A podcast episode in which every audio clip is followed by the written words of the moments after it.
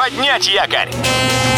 Программа «Путешествие с удовольствием» стартует через 3, 2, 1...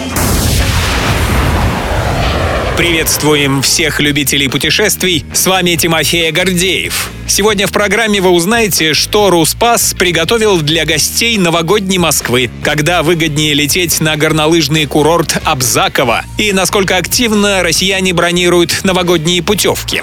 Поехали!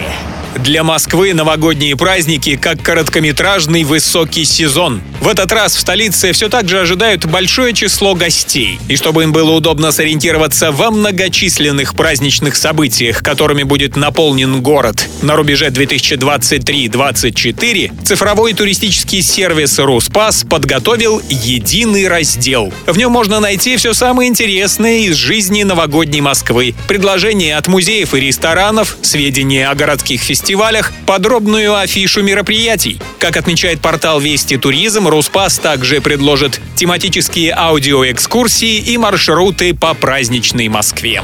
Полетели! С горнолыжными курортами проблем в России нет. Запрыгнул в самолет и полетел куда душе угодно. Надо только знать, когда это выгоднее всего сделать. Как подсказывает нам сервис Aviasales, например, для перелета в Магнитогорск, от которого удобно добираться до горнолыжного курорта Абзаково, есть несколько недорогих так называемых временных окон. Из Москвы туда дешевле всего лететь до конца ноября и в середине декабря, а из Петербурга в первую семидневку декабря, с 20 по 27 декабря, ну и в первые 7 дней февраля. Едем дальше.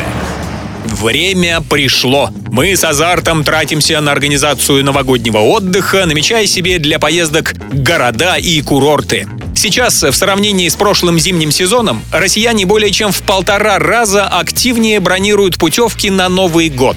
Это подсчитал сервис Травелата. Отдых для нас все так же важен, иначе рост цен натуры на предстоящие новогодние праздники отбил бы у нас всю охоту к поездкам. Эксперты указывают, что российские туристы стали чаще выбирать для проведения каникул отечественные курорты.